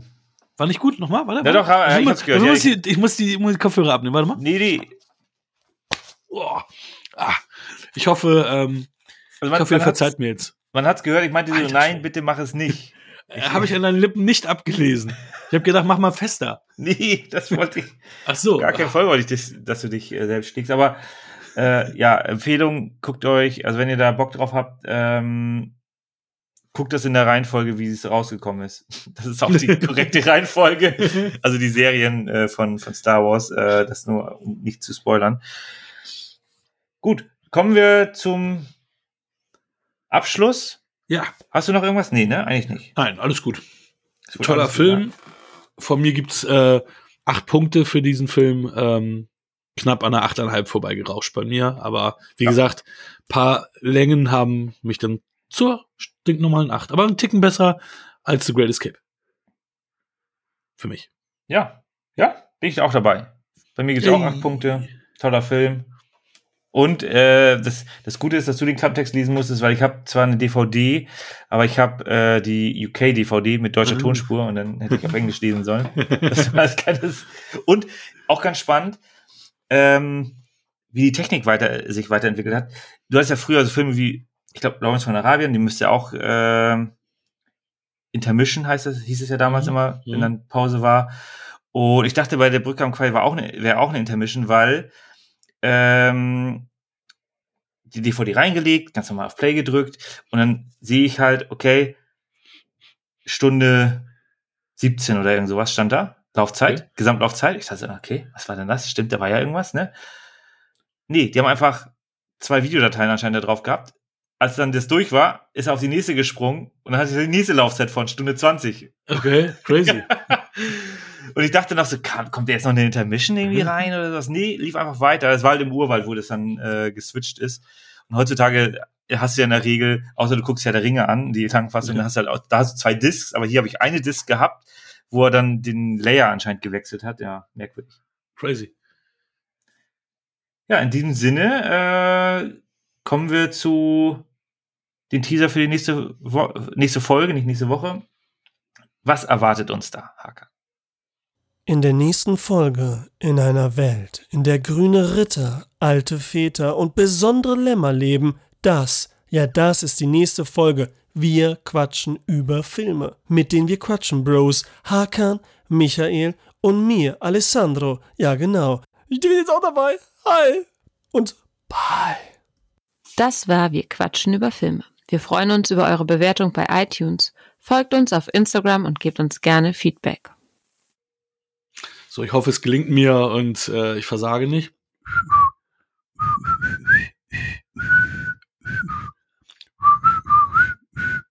Das lief in der Vorbereitung besser. Warte, nochmal. Vielen Dank.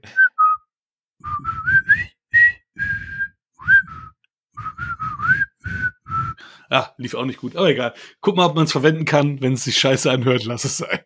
Es ist super. Ich habe mich das nicht getraut, das nur als Randnotiz.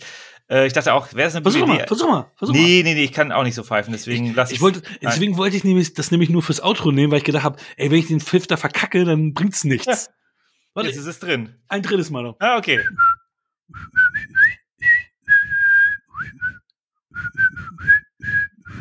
War besser als die anderen beiden, glaube ich. Vielen lieben Dank. Bis zum nächsten Mal.